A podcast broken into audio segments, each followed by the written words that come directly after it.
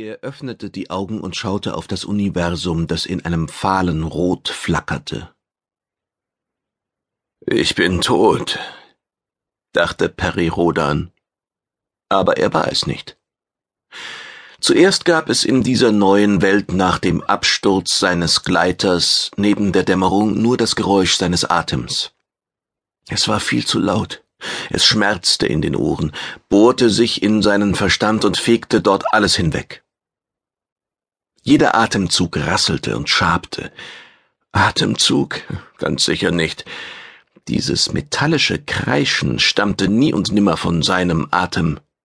Wach auf, befahl er sich. Nur, dass er längst wach war. Das Universum bestand tatsächlich aus einem Berg aus verbogenem Metallschrott, in dem irgendwo etwas elektrostatisch blitzte und der sich mit einem Ruck weiter verschob. Perry Rodan erinnerte sich an den dunklen Abgrund, auf den der Gleiter nach dem Absturz zugerast war, ein Schlund, der ihn verschlingen würde. Ihn? Nein, sie reisten zu dritt. Sein Feind Avestri Pasik und der lajurische Weichensteller Seltantar begleiteten ihn. Wie hatte er es nur vergessen können? Er musste die Lähmung abschütteln, seine Gedanken klären. Er lag im Wrack des Gleiters, in dem nur noch die Notbeleuchtung funktionierte. Die Wände rundum waren verbogen, teils aufgerissen. Eine Öffnung klaffte so breit, dass er sich hindurchzwängen könnte. Die Pilotenkanzel lag direkt an der Außenseite der Maschine, die ihn beim ersten Anblick an einen seltsam grellgrün angestrichenen Kampfjet erinnert hatte. Er würde durch diesen Aufriss ins Freie gelangen. Ein scharfkantiges Stück Metall ragte wie ein zerfetztes Sägeblatt ins Innere des Wracks. Die belebenden Impulse des Zellaktivators pochten in Rodans Körper, ließen seine Fingerspitzen kribbeln, oder kam es vom Adrenalin, das in seinen Adern pulste. Avestri Pasik lag hinter ihm in dem verbogenen Trümmerberg, die Augen geschlossen, den Mund halb geöffnet, sein leichter Schutzanzug war über der Brust zerrissen und ebenso inaktiv wie der Rodans. Die Systeme waren ausgefallen wie zuvor die Technologie des Gleiters. Das konnte kein Zufall sein. Der Lare war von seinem Platz geschleudert worden. Direkt neben ihm, einen Arm über dessen Brustkorb ausgestreckt, hing Seltantar in den Überresten eines Sitzes.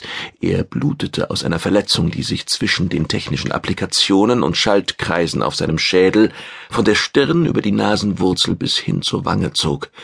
Es war ein Wunder, dass seine Augen unverletzt geblieben waren, fragte sich nur, ob es ihm noch etwas brachte oder ob er längst tot war. Funken stoben von den blutverschmierten Metallstreben vom Kopf weg wie bizarre Glühwürmchen. Beide bewegten sich nicht, zeigten aber immerhin keine offensichtlich tödliche Verletzung.